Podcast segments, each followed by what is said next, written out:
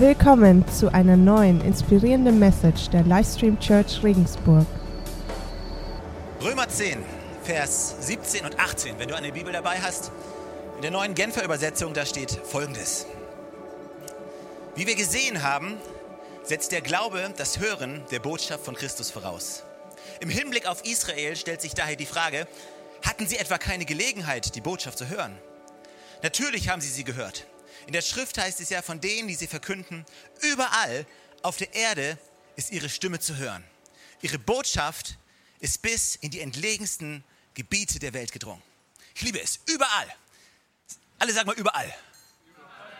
Überall auf der Erde ist ihre Stimme zu hören. Die Botschaft von Jesus Christus hat eine Stimme. Keine leise Stimme, keine zaghafte Stimme. Nein, nein, nein. Die Botschaft von Jesus Christus ist keine Stimme, die sich versteckt, ist keine Stimme, die flüstert.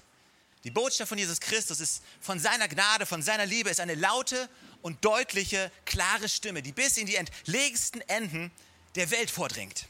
Denn wie wir gesehen haben, setzt der Glaube das Hören der Botschaft voraus.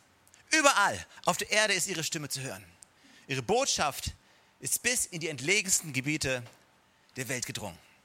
Gott, wir danken dir für deine unglaubliche Botschaft. Diese Botschaft, die eigentlich zu gut ist, um wahr zu sein. Diese Botschaft, die so nur so trotzt vor, strotzt vor, vor Zukunft, vor Hoffnung und vor Liebe. Ich danke dir, dass wir heute dieser Botschaft lauschen dürfen. Ich danke dir, dass wir heute hier sind und ich bitte dich, dass du, dass du nicht meine Worte, dass es nicht meine Worte sind, die ich spreche, sondern dass du meine Worte benutzt, um durch mich zu sprechen. Und ich bitte dich, dass du unsere Ohren aufmachst, damit wir hören können von dieser Botschaft und dass wir hier aus diesem Gottesdienst rausgehen, erneuert und verändert durch dich. Amen. Die Botschaft hat eine Stimme. Ich habe letzte Woche über Stimmen gesprochen. Der Titel von meiner Predigt letzte Woche war, und du kannst sie dir auf der Webseite downloaden, wenn du möchtest, was Gnade mir sagt. Gnade hat eine Stimme, denn Gnade ist eine Person. Gnade ist nicht nur irgendwie ein theologisches Konzept, ist nicht nur irgendwie eine theoretische Vorstellung, sondern Gnade verkörpert sich durch Jesus Christus, der gesprochen hat zu uns. Ich habe das letzte Woche geteilt und vielleicht will ich es noch mal ganz kurz erwähnen, dass ich dieses Bild von, von Gott habe, der auf diese Erde schaut und auf die Menschheit schaut und diese ganze Zerbrochenheit sieht. Und die Menschen sieht, die sich abgewendet haben von ihm. Und ich sehe, wie er runterschaut auf, die, auf sein Volk, auf ein Volk, was sich, was sich konstant abwendet, konstant rebelliert, konstant kein Interesse daran hat, was Gott für sie vorbereitet hat. Weil aus irgendwelchen Gründen wir annehmen, dass ein Leben mit Gott kleiner ist als ein Leben ohne Gott. Irgendwie glauben wir, irgendwie ist diese Message bei der Menschheit angekommen, dass Gott dein Leben klein machen möchte. Dass Gott, es so viele Dinge gibt, wenn ich Gott in mein Leben lasse, die ich nicht mehr darf und so viele Dinge gibt, die ich tun muss. Und wir haben das Gefühl, dass uns diese Botschaft einengt.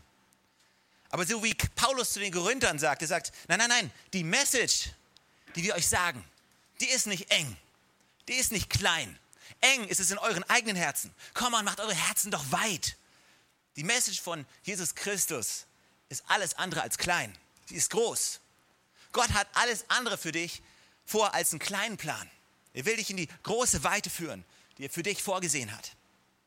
Und ich sehe, wie, wie Gott auf die Menschheit schaut und wie der Feind zu ihm kommt und sagt, guck mal, hat keinen Sinn.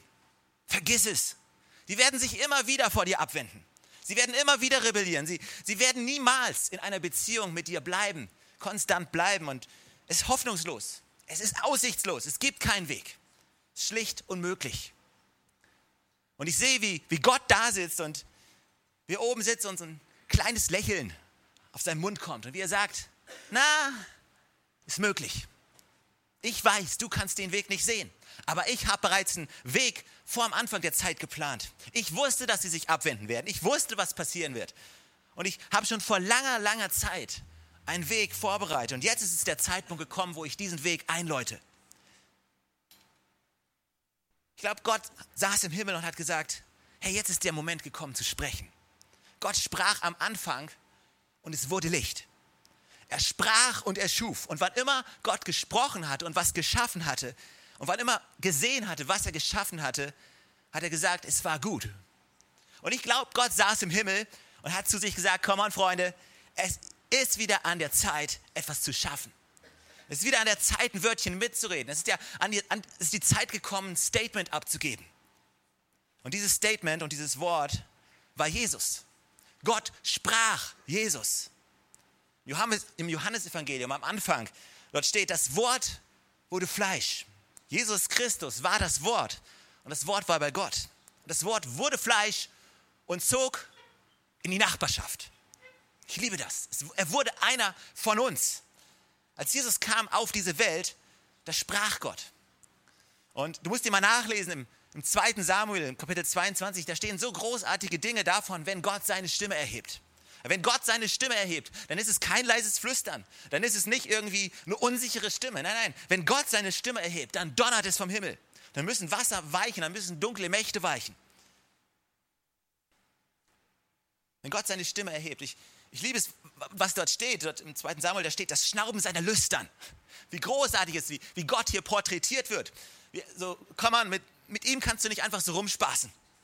Ich meine, du kannst mit ihm rumspaßen. Ich glaube, Gott hat extrem viel Humor. Aber, aber äh, mit ihm kannst du nicht einfach so scherzen. Wenn Gott spricht, dann spricht er. Und was er sagt, das meint er. Das lebe ich an unserem Gott. Er steht zu seinem Wort. Und er sprach über uns aus, diesen Jesus. Jesus und dieses Wort und diese Gnade bekam eine Stimme, die für über drei Jahre auf dieser Erde wanderte und gesprochen hatte, geheilt hat, geholfen hat, vergeben hat, geliebt hat.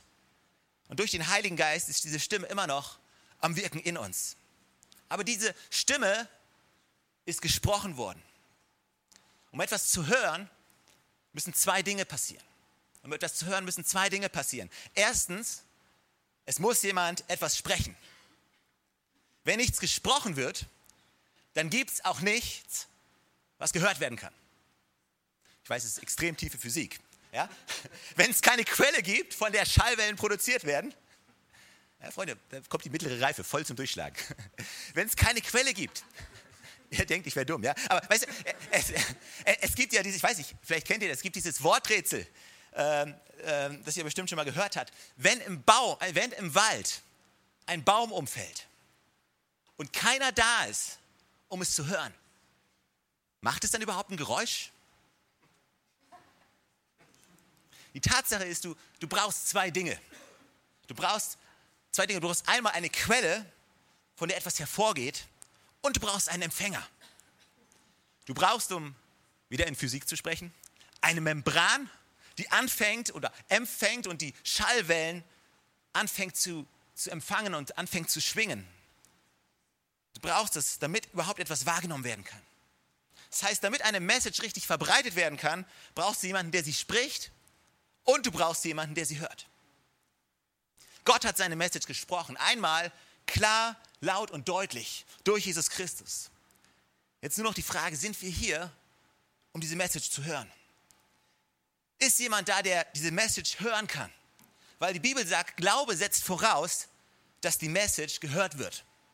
Wir müssen diese Message hören, deswegen müssen wir muss diese Message gepredigt werden. Auf jede nur erdenkliche Art und Weise. Bis in die entlegensten Enden und Ecken der Welt. Und nicht nur durch Worte, sondern durch Taten, durch Liebe, durch Anwesenheit, durch Hilfe, mit allem, was wir sind. Wir predigen das Wort Gottes und ab und zu benutzen wir Worte. Du brauchst zwei Dinge. Jemanden, der spricht und jemanden, der hört. Gott hat über uns ausgesprochen und jetzt ist an uns nicht nur zu hören, sondern jetzt ist es an uns zu sprechen. Gott hat gesprochen, wir haben gehört. Gott hat unsere ausweglose, uns in unserer ausweglosen Situation gesehen. Er hat das Schlamassel gesehen, in dem wir uns befinden. Er hat gesehen die Nöte, die Sorgen, die Ängste und er sprach und wir haben gehört. Aber jetzt ist es an uns zu sprechen. Jetzt ist es an uns, wir sind Botschafter an Christi Stadt. Wir sind jetzt die Lautsprecher, die, die Gott in diese Welt geschickt hat. Wir sind jetzt die, deren Aufgabe es ist, auszusprechen. Und wenn du sprichst, dann, dann stellt sich die Frage, wer hört? Weil du brauchst zwei Dinge, damit eine Message richtig artikuliert werden kann, damit eine Botschaft nach draußen gehen kann. Du brauchst einen, der spricht und jetzt sind wir die, die sprechen. Wer ist der, der zuhört? Wer ist die Membran, die anfängt zu schwingen, um die Message aufzunehmen? Wohin sprechen wir denn unsere Worte der Gnade? in unser Umfeld, in unsere Familie, in unsere Beziehung, in unsere Ehe, in die verschiedenen Umstände, die uns begleiten. Was auch immer gerade in deinem Leben vor sich geht, du sprichst in sie hinein. Und sie empfangen das, was auch immer du sprichst. Die Bibel sagt, dass die Macht von Leben und Tod liegt in unserer Zunge. Du hast die Macht zu sprechen. Deine Worte haben Macht zu kreieren. Du bist im Ebenbild Gottes geschaffen. Gott sprach und es war. Und jetzt sagt Gott zu dir, komm an, fang an zu sprechen, fang an zu schaffen, fang an etwas zu kreieren. Du hast die Kraft zu sprechen. Das ist wie um ein anderes Bild zu benutzen. Unsere, unsere Worte sind wie Samen, die auf Boden fallen. Und dieser Boden ist dein Umfeld, deine Freundschaften, deine Beziehungen, deine Ehe, deine Arbeitsstelle. Alles das ist dein Umfeld. Und dieses Wort, das du sprichst, ist wie ein Same, das du siehst, den du siehst. Das Prinzip von Saat und Ernte funktioniert einwandfrei. Und wir Christen würden uns oftmals wünschen, dass es nicht funktioniert. Weil ich habe so den Eindruck oder das Gefühl, dass wir oftmals gar nicht verstanden haben, dass es so ein Prinzip von Saat und Ernte überhaupt gibt. Weil, weil eigentlich ist es ziemlich einfach. Du säst und was auch immer du säst, das, das erntest du, ja. So viele, so viele Christen sind sowas von unglaublich unglücklich mit dem, was sie ernten. Und sie gehen dann zu Gott und sie beschweren sich. Gott, ich will das nicht ernten. Und Gott denkt sich, oder? Es ist wie als wenn du, wenn du einen Apfelbaum säst und dieser Apfelbaum wächst und du hast ihn gesät und du wässerst diesen Apfelbaum und dann kommt die erste Frucht und du stellst dich vor diesen Baum und sagst, ja, toll, ich wollte eine Birne. Fängst an zu weinen, fängst dann auf die Knie zu fallen und sagst, oh Gott, du bist so ungerecht. Ja, ich habe mein Leben lang ich für eine Birne gebetet und alles, was ich kriege, ist ein Apfel. Der da drüben hat auch eine Birne bekommen. Ja, weil der hat einen Birnbaum gesät. Es ist an der Zeit auszusprechen. Es ist an der Zeit, Worte auszusprechen über dein Leben, Worte auszusprechen über deine Beziehung, Worte auszusprechen über deinen Problemen, über deinen Sorgen, über deinen Umständen, Worte auszusprechen über deinen Kindern. Also die Lehrer haben nicht das letzte Wort, wohin deine Kinder gehen werden. Die Schulempfehlung hat nicht das letzte Wort darüber, wie, wie clever deine Kinder sein werden. Nein, du fängst an, über deinen Kindern auszusprechen. Du fängst an, über deinen Kindern Zukunft auszusprechen. Komm, unsere, unsere Worte zählen so viel mehr als jedes Zeugnis, was geschrieben wird. Deine Kinder hören dir zu und weißt du, wir sind alle schuldig darin, nicht immer die besten Dinge zu sagen. Aber wir können sehen, Zukunft sehen. Hesekiel 37, um euch kurz drei Beispiele zu geben. Hesekiel 37, da geht es um Elia. Und da steht folgendes. Die Hand des Herrn kam über mich und führte mich im Geist des Herrn hinaus und stellte mich auf ein weites Feld, das voller Totengebeine lag. Schönes Bild. Er führte mich zwischen allen hindurch und siehe, es waren sehr viele Gebeine auf dem Feld. Und siehe, sie waren komplett ausgetrocknet. Und er sagte zu mir, Vers 3, du Menschenkind, können diese Gebeine wieder lebendig werden? Und ich sagte, Herr, Herr, auch so ein Gebet, was wir regelmäßig beten, oh Herr, hilf. Herr, das weißt nur du. Und er sagte zu mir, Weissage über diese Gebeine und sage zu ihnen, ihr vertrockneten Gebeine, hört das Wort des Herrn. Dann hat Gott zu ihm gesagt, Weissage, rufe den Atem Gottes von allen Himmelsrichtungen. Und er kann zusehen, wie er weissagt und über diesen Gebeinen, die ausgetrocknet waren und die tot sind und wie sie langsam wieder zum Leben erweckt werden und auferstehen. Und was ich an dieser Bibelstelle mag, ist, ist, dass Gott nicht gefragt hat, ihn zu beschreiben, was er sieht. Gott hat sich nicht hingestellt und hat gesagt, hey Elia, beschreibe mal, was du siehst. Also wir sind manchmal so gut darin zu beschreiben, was wir sehen. Wir sind manchmal so gut darin zu, zu sprechen darüber, was nicht gut ist. Wir lieben es, unsere Probleme, zu, unsere, unsere Sorgen zu teilen und darüber zu reden, zu beschreiben, zu erzählen, wie schlimm es ist. Also ich, ich stelle mir vor, wenn, wenn Gott Elia gefragt hätte, Elia, beschreib mir mal die Szene. Oh man, Gott, ist echt übel hier unten. Ist echt übel. Du solltest hier sein. Ja, alles ist tot. Wir sind manchmal so gut darin, zu beschreiben. Aber Gott hat ihn nicht gebeten zu beschreiben oder er hat ihn nicht gebeten, die Situation zu beschreiben. Gott stellt ihm die Frage im Vers 3. Gott stellt ihm die Frage und sagt zu ihm, du Menschenkind, können diese Gebeine wieder lebendig werden? Okay, das ist, okay, wenn, du, wenn du ein Kind Gottes bist, Überleg mal, du läufst irgendwo rum und du siehst was, was komplett tot ist. Und Gott sagt zu dir, hey, hey. Und du, du, du hörst seine Stimme und er sagt zu dir, hey, was glaubst du? Kann das wieder leben? Was wird das in dir auslösen? Ich glaube, weißt du, wenn Gott zu mir sagen würde, oder wenn Gott sagen würde zu mir, beschreib mal, was du siehst. Hey, so, ah, boah, alles tot hier. Beschreib mir mal deine Finanzen. Boah, Gott, möchtest du nicht wirklich. Beschreib mir mal, wie es deiner Ehe geht. Hm. Be beschreib mir mal. Beschreib mir mal. Aber Gott sagt nicht, beschreibe mir. Gott sagt, glaubst du, glaubst du, das Ding könnte wieder leben? Und ich liebe, liebe es, was diese Worte beinhalten, denn er zeigt diese Möglichkeit auf. Gott zeigt diese Möglichkeit auf und sagt, hey, pass auf, das Ding könnte wieder zum Leben erwecken. Und er weckt dieses Ding. Weißt du, wenn ich was Totes sehe und Gott würde zu mir sagen, glaubst du, das Ding könnte wieder leben? Würde ich sehr wahrscheinlich genau das Gleiche sagen, was Elia gesagt hat. Hey, hey Gott, du weißt es, wenn du willst, ich bin mir sicher. Und dann sagt Gott, komm an, Weissag. Ruf Leben, ruf Atem, ruf das Fleisch, die Sehen. Komm an, ruf das Leben hervor. Weissage über dem, was tot ist. Weissage über dem, was leblos ist, über dem, was vertrocknet ist. Gott sagt nicht, beschreibe mir. Gott sagt, Weissage, prophezeie. Und ich möchte dich ermutigen, hör auf, dein Problem zu beschreiben und fang an zu prophezeien über dein Problem, über deine Ehe, über deinen Kindern, über deine Finanzen, was auch immer es ist. Was auch immer es ist, was in deinem Leben gerade vor sich geht, hör auf, es zu beschreiben. Oh, es ist so furchtbar. Oh, es ist alles so schlimm. Und wann wurde jemals ein Problem dadurch gelöst, dass wir es beschrieben haben? Wir sind so gut im Beschreiben und wir sind so gut in der Übertreibung von unseren Beschreibungen. Wir sind so gut, es alles schlimmer zu machen, als es eigentlich ist. Und je mehr du darüber sprichst, und desto schlimmer wird's, desto hoffnungsloser wirst du. Und je mehr du das machst, desto mehr verläufst du dich in Ding. Gott sagt, fang, hör auf zu beschreiben, fang an zu prophezeien. Gott hat dich gesehen und hat gesagt, ist nicht aussichtslos. Gott hat dich gesehen in deinem hoffnungslosen Zustand. Gott hat die Menschheit gesehen in dem hoffnungslosen Zustand und hat gesagt, hey, ich höre auf zu beschreiben. Ich fange an zu sprechen. Genau wie Gott es gesehen hat und uns in unserer Hilflosigkeit, in unserer Hoffnungslosigkeit. Was siehst du gerade jetzt, was keine Hoffnung hat? Was siehst du gerade jetzt, was hilflos ist? Was ist in deinem Leben gerade? Was siehst du da? Und Gott sagt zu dir, come on, jetzt lass uns gemeinsam sprechen. Lass uns gemeinsam schaffen.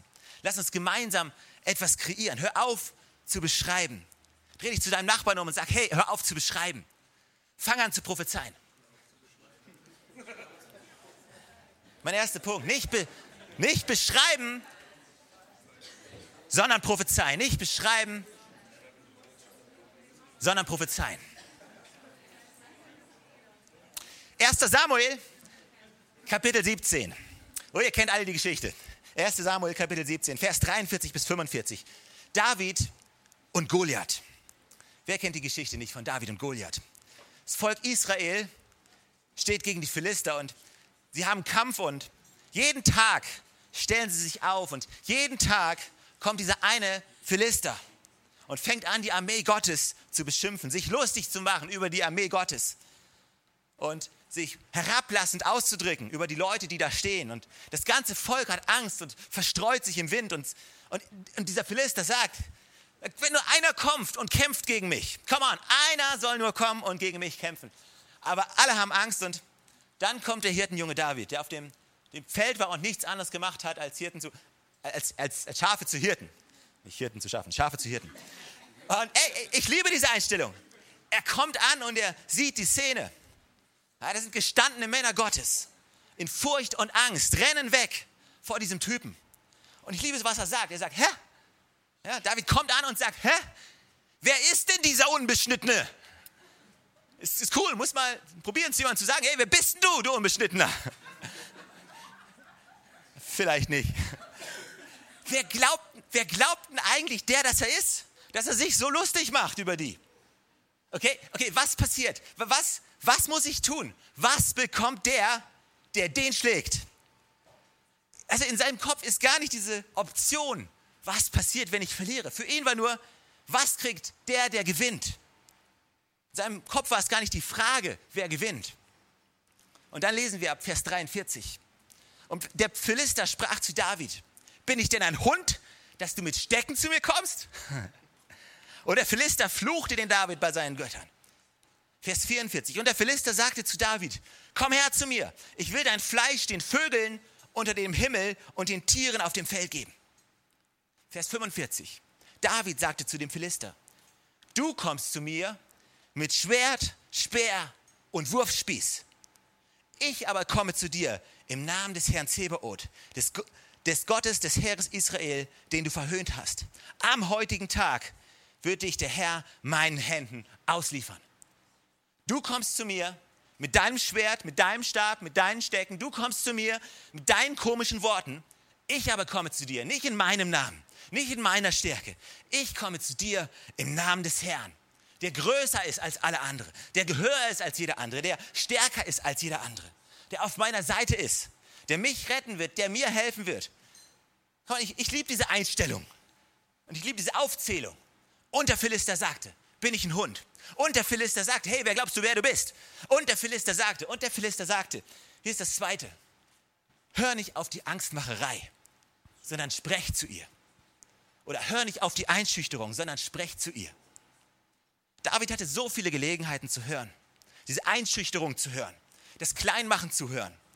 Aber David hat gesagt, nee, ich gebe mich nicht damit zufrieden, zuzuhören, sondern ich fange jetzt an zu sprechen.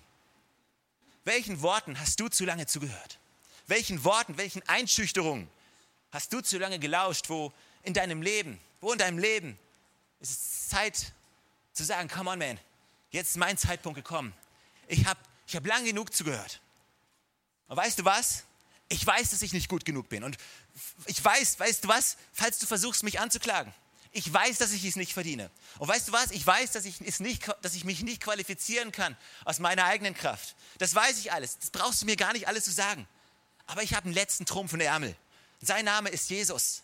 Und er ist für mich gestorben. Nicht, dass, dass, damit ich gerecht bin. Nicht aus meiner Kraft, nicht aus meiner Leistung, nicht aus meiner Stärke, sondern aus seiner Stärke. In seinem Namen trete ich dir gegenüber. Und ich nehme das Land ein, was mir zusteht. Ich gehe den Weg, den Gott für mich vorbereitet hat. Und du wirst mich nicht aufhalten. Weißt du, manchmal ist es einfach an der Zeit, nicht immer so nett zu sein. Ich mag nett nicht. Weißt du, manchmal wir haben dieses Bild von diesen netten Christen. Come on, wir sind nicht nett. Dreh dich zu deinem Nachbarn um und sag, hey, du bist alles andere, nur nicht nett.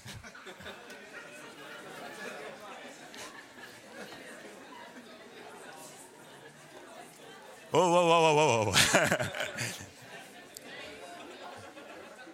Ey, ganz ehrlich, ganz ehrlich, mein, ich, ich hoffe nicht, dass, ich hoffe nicht, dass wenn irgendwie zwei Leute sprechen und sagen, oh, kennst du den Stefan? Ah ja, ist ein netter Typ. Ehrlich? Ehrlich? Nee, hey, alles, alles, nur nicht nett. Ja, wir wollen Menschen lieben. Ja, wir wollen für Menschen da sein. Ja, wir wollen Menschen helfen. Aber ich will nicht nett sein.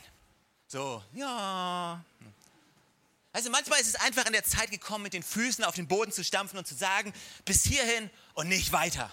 Bis hierhin und nicht weiter. Jetzt ist es für mich an der Zeit, den Raum einzunehmen, Gott, den, den Gott für mich. Weißt du was? Bis hierhin und nicht einen Schritt weiter.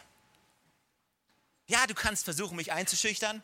Ja, du kannst mir versuchen, mir Angst zu machen. Ja, du kannst versuchen, all diese Dinge in meine Richtung zu werfen. Aber ich höre nicht zu, sondern ich spreche das, was Gott gesagt hat. Ich komme im Namen des Herrn. Erster Punkt ist, beschreibe nicht, sondern prophezeie. Mein zweiter ist, hör den Einsprüchen nicht zu, sondern sprich zu ihnen. Wir kommen ein dritter Punkt. 4. Mose Kapitel 13. Auch wieder eine Geschichte, die ihr wahrscheinlich alle kennt, eine Geschichte, die ihr wahrscheinlich viele kennen. Da geht es um die zwölf Spione, die Mose ausgesendet hat in das heißende Land. Das Land, was Gott ihnen verheißen hat. Das Land, wo Gott gesagt hat, ich werde euch in dieses Land führen. Denk daran, was ich eben gesagt habe. Wenn Gott spricht, dann meint er es auch so. Gott ändert seine Meinung nicht.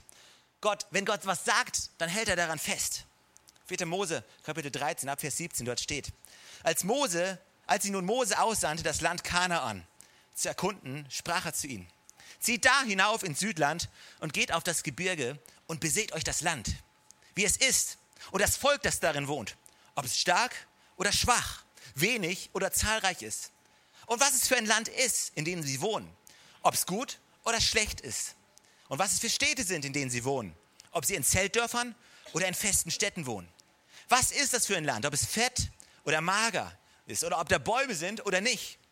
Seid mutig und nehmt von den Früchten des Landes. Mose gibt klare Anweisungen und er sagt, geht raus und beseht euch das Land. Lasst mich wissen, ist es gut, ist es schlecht? Gibt es da Bäume oder keine? Warum man das wissen wollte, keine Ahnung. Also ich wollte, würde lieber nach Milch und Honig und Gold und so fragen, aber er fragt nach Bäumen. Na gut, Bäume sind auch da. Guck, ob es gut ist oder schlecht ist. Ob das Städte sind oder ob sie bloß in Zeltlagern wohnen. Schaut einfach. Und dann kommt der Bericht, Vers 27. Und sie erzählten ihnen und sagten, wir sind in das Land gekommen, in das ihr uns sandtet. Und wirklich, hey, was für eine Überraschung. Nicht nur, dass Gott es uns gesagt hat, aber wirklich, es fließt nur so über von Milch und Honig. Und das hier ist eine Frucht. Und ihr müsst dir vorstellen, die kam praktisch, hier wird noch quasi in den Versen dazwischen, die ich gerade ausgelassen habe, wird, wird beschrieben, dass gerade Weintraubenzeit war. Und wie, sie kamen und wie sie so eine Traube nahmen und wie sie sie an einem Stock nach Hause getragen haben. Und keine Ahnung, irgendwie so. Das war meine Traube, oder? Das ist meine Traube. Es fließt nur so über von Milch und Honig. Und das hier ist eine Frucht. Aber das Volk, das darin wohnt, ist stark. Und die Städte, die sind befestigt und sind groß. Und wir waren da und wir haben auch Anaks Söhne gesehen, was schlimm sein muss. Und es wohnen da die Amalekiter, die Hethiter, die Jebusiter, die Amoriter. Dann Vers 31. Wir vermögen nicht hinaufzuziehen gegen das Volk. Sie sind uns zu stark für uns. Vers 32. Und sie brachten über das Land, das sie erkundet hatten, unter den Kindern Israels, böse Gerüchte rauf und sagten, das Land, durch das wir gegangen sind, um es zu erkunden, ist ein Land, das seine Einwohner frisst. Und alles Volk, das wir darin sahen, sind Leute von großer Länge. Wir sahen da auch Riesen und wieder Anaks Söhne und Riesen. Und wir waren in unseren Augen Heuschrecken und so waren wir auch in ihren. Das Land ist gut. Milch und Honig. Das hier ist eine Frucht. Das war alles, worum Mose sie gebeten hatte. Mose hatte sie nicht gebeten, eine Einschätzung zu geben, ob es möglich ist oder nicht. Hört gut zu, Mose hat sie nicht gebeten, eine Einschätzung zu geben, ob es möglich ist oder nicht. Er hatte sie nur darum gebeten, ihnen zu berichten, was in dem Land ist. Mose hatte sie nicht gebeten, ihre eigene Schlussfolgerung zu ziehen. Ja, also wir sehen uns so die Dinge an, die in unserem Leben sind und sagen, hey, das ist unmöglich. Das geht nicht. Das ist zu schwer. Und ich glaube manchmal, manchmal schaut Gott uns an und sagt, hör mal, ich habe dich nicht darum gebeten, mir zu sagen, ob es möglich ist oder nicht. Weil nur zu deiner Info, ich bin immer noch Gott. Und ob was möglich ist oder nicht, entscheide immer noch ich, nicht du. Ist nicht möglich. Und, und dann, weißt du, ich glaube, das war dann Hobbyangler. Ich war gestern angeln, der Fisch war so groß. Ja? Dann haben die angefangen, nicht nur zu berichten, was sie gesehen haben, sondern sie haben auch noch angefangen, Gerüchte zu streuen und alles viel schlimmer zu machen, als es eigentlich ist. Vers 30. Kaleb aber beschwichtigte das Volk und sagte, lasst uns doch hinaufziehen und das Land einnehmen, denn wir können es gewiss überwältigen. Gott bittet dich nicht, eine Einschätzung der Lage zu geben, sondern Gott bittet dich darum, ihm zu vertrauen, einen guten Bericht zu bringen. Weißt du was? Wenn meine Vision wirklich funktioniert, dann wird es unglaublich. Punkt. Weißt du was? Wenn mein Plan von Investitionen, von Sparen, von was auch immer, wenn das wirklich funktioniert, dann wird es der Hammer. Punkt. Weißt du was? Wenn ich sie frage und sie wirklich meine Frau wird, dann wird das der Hammer. Punkt. Aber wir sind so schnell, Komma zu setzen und den nächsten Satz zu sprechen. Ist nicht möglich. Sie wird bestimmt nicht Ja sagen. Der Traum ist zu groß. Es wird nicht klappen. Wir sollten es gar nicht erst probieren. Dann komm an. Ob was möglich ist oder nicht, liegt nicht in deiner Hand. Es liegt in Gottes Hand. Was unmöglich ist bei Menschen, es ist möglich bei Gott, sagt meine Bibel. Wo hast du zu schnell deine eigenen Schlussfolgerungen gezogen? Wo hast du zu schnell dein eigenes Urteil abgegeben, wo Gott gesagt hat, Ich habe dich nicht darum gebeten, ein Urteil abzugeben. Ich habe dich nicht darum gebeten, mir zu sagen, ob es möglich ist oder nicht.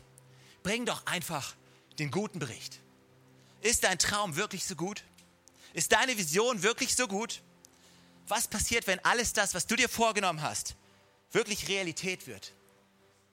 Ist es wirklich so gut? Ist an der Zeit, weißt du, keine Ahnung, was deine Vision ist. Keine Ahnung, was, ist, was, was dein Traum ist. Aber wenn du sagst, hey, hey, viele werden profitieren, viele werden gesegnet werden, dein Versprechen wird fließen, Menschen werden gerettet werden. Ja, der Plan ist gut, der Traum ist gut. Dann sagt Gott, komm on, dann los, lass uns losziehen. Komm on, dann lass uns losziehen. Es ist in der Zeit, dass du die Worte, die Gott über deinem Leben ausgesprochen hast, nicht nur empfängst, sondern dass du anfängst auszusprechen. Beschreibe nicht, prophezeie. Hör den Einschüchterungen nicht zu, sondern tritt ihnen entgegen. Sprech etwas über ihn. Und bring den guten Bericht. Und nicht deine Einschätzung. Bring den guten Bericht. Komm an, warum stehen wir nicht gemeinsam auf? Was Gnade mir sagt, ist, dass es möglich ist. Was Gnade mir sagt, ist, dass ich eine Chance habe. Was Gnade mir sagt, dass ich, dass ich bevorzugt bin. Auch wenn ich es nicht verdient habe, dass ich es trotzdem bekomme. Gnade sagt, dass es einen Weg gibt in meinem Leben, wo es vielleicht aussichtslos ist, wo kein Weg für mich in Sichtweite ist. Und Gnade sagt, dass Heilung im Bereich des Möglichen liegt, auch wenn jeder Arzt sagt, es ist nicht möglich. Und Gnade sagt mir, dass ich in meiner Schwachheit stark bin durch Jesus Christus. Und dass Güte und Barmherzigkeit mir folgen werden, alle Tage meines Lebens. Gnade spricht. Jetzt ist es an uns, Gnade auszusprechen. Gnade auszusprechen. Komm on, lass unsere Worte gnädig sein. Lass unsere Worte voller Leben, voller, voller Bestimmung sein. Lass uns aufhören zu beschreiben, zu beschreiben, zu beschreiben. Morgen früh, wenn du aufstehst, beschreibe nicht das Gesicht, was du im Spiegel siehst, sondern prophezeie über diesem Gesicht. Morgen früh, wenn du aufstehst und alle deine Probleme dich wieder begrüßen, beschreibe nicht zu deinem Ehepartner, wie schlimm es ist, dann prophezei, wie gut dein Tag werden wird. Wenn deine, wenn deine Kinder in die Schule gehen und sie mit deinen, ihren Problemen zu dir kommen, versuchen das zu beschreiben, wie schwer es ist, fang an zu prophezeien über deinen Kindern. Nimm den Ball in deine Hand. Du hast eine Chance. Du hast die Gelegenheit. Ergreif die Initiative. Warte nicht, bis jemand anderes kommt über dich und spricht. Warte nicht, bis jemand anderes kommt, sondern du hast die Worte. Nimm einfach etwas, was Gott prophezeit hat in seinem Wort. Wenn du nicht weißt, was du sagen sollst, fang einfach an zu lesen. Wenn du nicht weißt, was du beten sollst, fang einfach an zu lesen. Wenn du nicht weißt, wie es funktioniert, fang einfach an zu lesen. Sein Wort ist voll, voll von Gottes Versprechen. Was Gnade mir sagt. Komm, wir nehmen uns nicht einfach einen Moment.